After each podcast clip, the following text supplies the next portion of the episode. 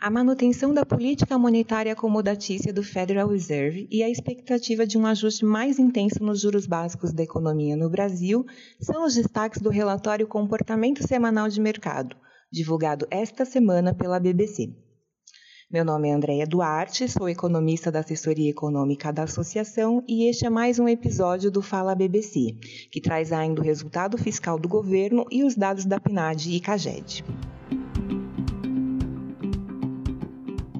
Abaixo do esperado, o PIB dos Estados Unidos acelerou seu ritmo de crescimento, saindo de 1,5% no primeiro trimestre de 2021 para 1,6% no segundo trimestre.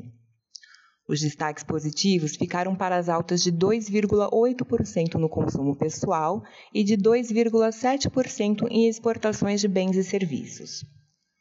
O destaque negativo, por sua vez, ficou com a redução de 0,9% nos investimentos privados. A forte recuperação da economia dos Estados Unidos tem colocado a inflação bem acima da meta de 2% para o ano, com o PCE registrando crescimento de 4% ao ano e de 3,5% ao ano na medida de núcleo. A autoridade monetária norte-americana não enxerga, contudo, uma espiral de alta inflacionária, diagnosticando que o choque não deverá ter efeitos permanentes. Adicionalmente, decidiu na semana reduzir a partir de agosto o seu programa de compra de ativos em 10 bilhões de dólares para 25 bilhões de dólares por mês. A instituição aguarda ainda um progresso considerável na criação de empregos, o que denota uma postura ainda cautelosa de manutenção da política monetária nos Estados Unidos. Já no Brasil, a expectativa é de alta dos juros básicos da economia na reunião do Copom de hoje. O resultado do IPCA 15 em julho, com alta de 0,72% ao mês e de 8,59% em 12 meses, ratificou o quadro desfavorável para a inflação, aumentando as apostas de uma elevação de 1 ponto percentual na taxa Selic com ajustes das posições dos investidores a um aperto monetário mais agressivo e receio com a evolução dos gastos do governo, a taxa de juros do swap DI pré-fixado de 360 dias encerrou a semana com alta expressiva de 0,35 pontos percentuais em 7,45% ao ano.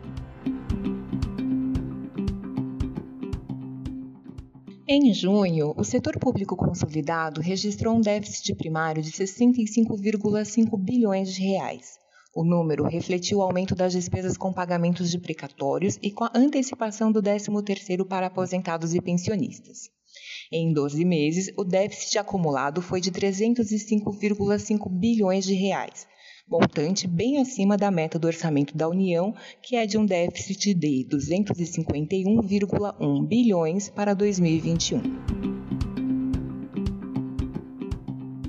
Todo este receio que o mercado vivencia quanto ao cenário fiscal produziu uma depreciação do real. A moeda brasileira, na sexta-feira, dia 30 de julho, apresentou queda diária de 2,57%, encerrando a semana com desvalorização de 0,22% e cotado a R$ 5,21. O movimento foi influenciado principalmente pela possibilidade de não cumprimento do teto dos gastos pelo governo, com a chance de aumento nos gastos extraordinários esse ano. Agora, sobre o IGPM, o índice acelerou a alta de 0,60% em junho para 0,78% em julho, ainda que ficasse abaixo dos 0,90% esperados pelo mercado. No mês, ocorreu a expansão dos custos no atacado, com destaque para a alta dos preços em dólar das commodities como o minério de ferro, que passou de menos 3,04% para 2,70%. A crise hídrica e a possível redução da oferta em função das geadas recentes devem reverter a tendência de descompressão dos produtos agrícolas. Analisando os dados do emprego, o CAGED apontou a criação líquida de 309.114 postos de trabalho formais em julho. No mês, todos os setores contribuíram positivamente, especialmente serviços, comércio e indústria de transformação. Assim, no ano, acumulou 34,2 mil novas vagas de trabalho. Vale ressaltar que a partir de janeiro de 2020, o antigo CAGED foi substituído pelo e-social, acarretando algumas mudanças metodológicas e comprometendo a comparação histórica. Já a PNAD contínua apontou progressos mais tímidos, com o trimestre findo em maio de 2021, registrando uma taxa de desemprego de 14,6%.